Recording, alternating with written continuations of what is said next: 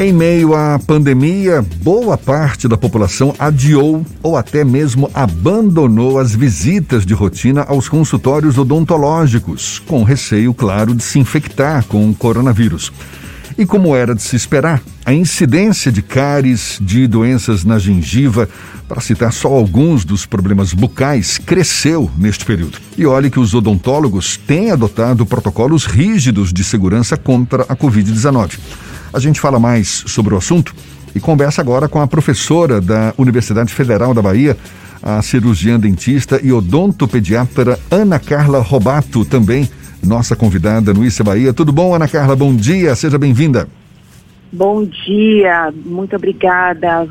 Agradeço a, a oportunidade de participação e espero, espero poder esclarecer a população que é seguro voltar a frequentar os consultórios odontológicos, sim. Pois é, se existe um lugar em que, de fato, os cuidados não é para evitar qualquer tipo de infecção, principalmente agora com a pandemia, são os consultórios odontológicos, não é? Tanto ali para dentistas quanto para pacientes, afinal, boca precisa estar aberta num lugar como esse. Qual é a garantia, Ana Carla, de que os consultórios odontológicos, em geral, oferecem essa proteção para os seus pacientes? Vamos lá. É, Jefferson não é, é é, é, muito, é, é, muito comum, né? Já era a, a, biossegurança, que é a segurança biológica, sempre foi um tema muito é, estudado e executado pelos dentistas. Então, uh, você não consegue imaginar um dentista sem toda aquela paramentação, né? Hoje a gente tem um plus, a gente põe mais uma máscara mais eficiente, uma, um escudo facial, mas a, a, segurança biológica sempre foi uma coisa muito executada, muito estudada pela, pela minha categoria. Então, assim, uh, hoje a gente só aumentou os, o, o, nível de exigência e o nível de, de produtos. Então, hoje a gente passa a usar não só o álcool, como os desinfetantes eh, de superfície em nível hospitalar, que estão sendo muito utilizados. Então, isso dá uma segurança imensa para quem, quem vai. É, as superfícies são todas desinfectadas, a equipe está sempre, deve estar sempre bem paramentada. E assim, na verdade, Jefferson, o, o risco maior é, é para a equipe, é maior para a equipe, para o dentista e seu atendente, do que para o paciente. Para o paciente. Por quê? Porque, na verdade, quando o paciente chega, ele abre a boca, os aerossóis produzidos pela turbina, aquele motorzinho, o famoso motorzinho, faz com que dissipe quanti uma quantidade de partícula viral se o paciente estiver infectado, se estiver positivo, grande naquele ambiente. Né? Então a equipe está muito mais exposta, por isso que você está muito bem é, é, é, protegida. Agora você pode. Paciente, você poderia citar é, exemplos de mudanças que foram incluídas na, na rotina dos consultórios odontológicos? Porque eu já ouvi, por exemplo, também que até bochecho com água oxigenada está sendo agora exigida dos pacientes. É verdade? Pronto. Na verdade, isso foi uma polêmica grande no começo da pandemia, né? Fazer ou não o bochecho com a tal da água oxigenada. O que se sabe hoje é que o ideal que a gente, a gente recomende que o paciente faça uma boa higienização antes, tá? Porque se ele tiver é, uma carga é, bacteriana, viral, a gente já consegue remover aonde? Na escovação, na passagem de fio dental.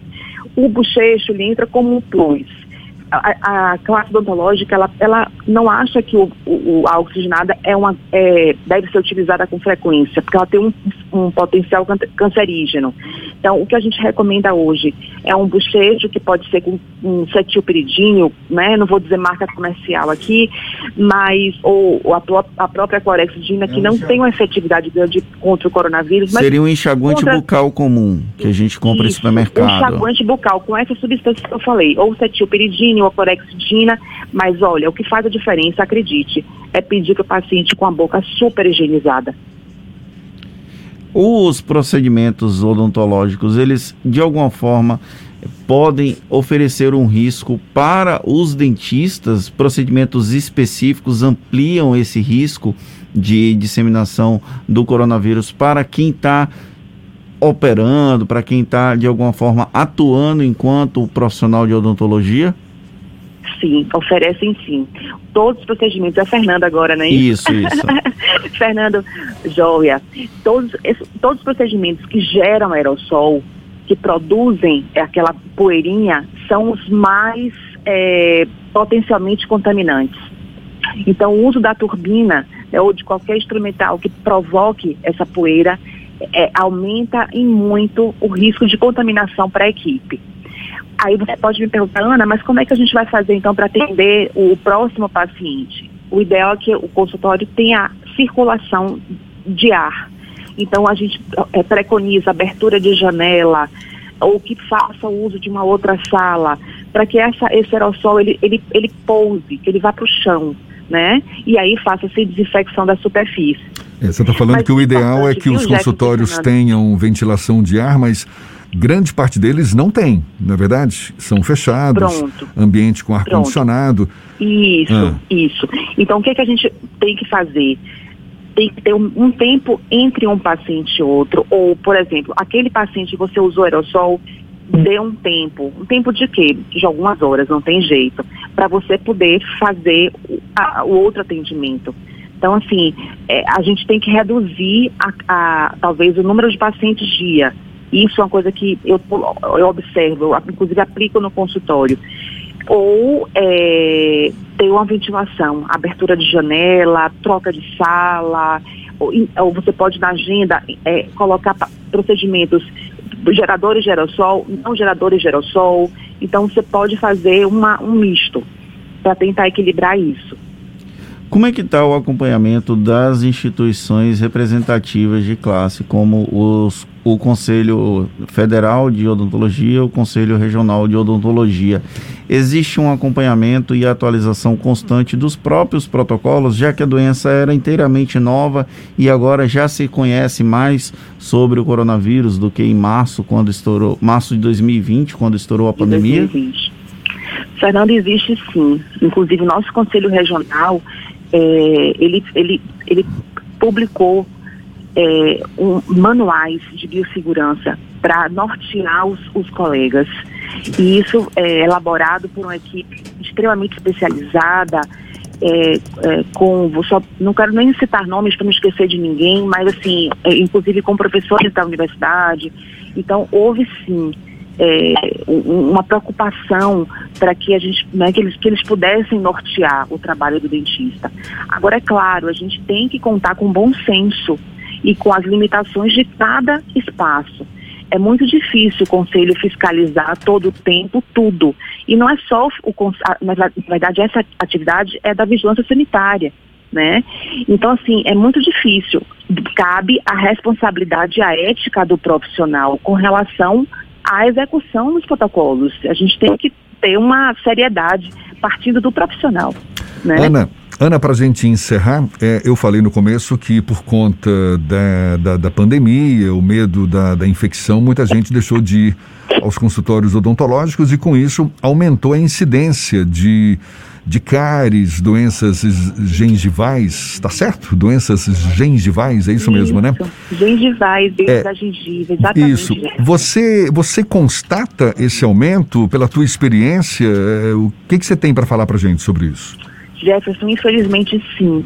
Infelizmente sim. O que eu posso te dizer é que nos consultórios, né, em nível particular, o que a gente tem observado, não tantas lesões de cárie, mas muitas é, é, é, é, muito cálculo, muito tártaro que a gente chama, né? Tártaro, sim. Um tártaro difícil de remover porque fica lá um ano, mais de um ano. Então, isso a gente observa muito. É, com certeza, lesões de cárie, sim, tá? O que a gente recomenda, Jefferson, é que assim, ó, o dentista ele é apenas o mediador do processo de saúde bucal. Então, o que a gente recomenda é que o, o paciente ele se cuide sempre. O autocuidado é mais importante. Nós somente é, facilitamos e, e, e ajudamos o paciente. Então, nesse processo, se existe um, um receio ou uma diminuição na, na ida, é, se cuidem, né, façam a sua parte, porque isso vai com certeza diminuir a, a, incidência, como você falou, de doenças de gengiva, de periodonto e de cárie. É, aliás, esse é um ponto que a gente vem batendo desde há muito tempo, não é? A importância de as pessoas não deixarem de consultar os médicos, os dentistas, enfim, na área da saúde em geral. Claro, procurando ter os cuidados necessários, mas porque senão, não é? A gente está é, como é que fala? Cobrindo um santo, mas descobrindo um outro, né? Então, é, exatamente, aí não, não, não vai dar certo. Ana Isso, Carla Robato, professora da UFBA, cirurgiã dentista, odontopediatra, muito obrigado pela sua Imagina. disponibilidade. Eu Viu? que agradeço, Jefferson, eu agradeço, Fernando. É, Sintam-se seguros, procurem também profissionais que vocês julgam que sejam é, sérios, éticos e que estejam colocando os protocolos de biossegurança realmente é, executando eles. E não tenham medo, vão e se cuidem façam higienização, usem fio dental, isso que é o mais importante. Tá certo, tá dado o recado. Muito obrigado mais uma vez.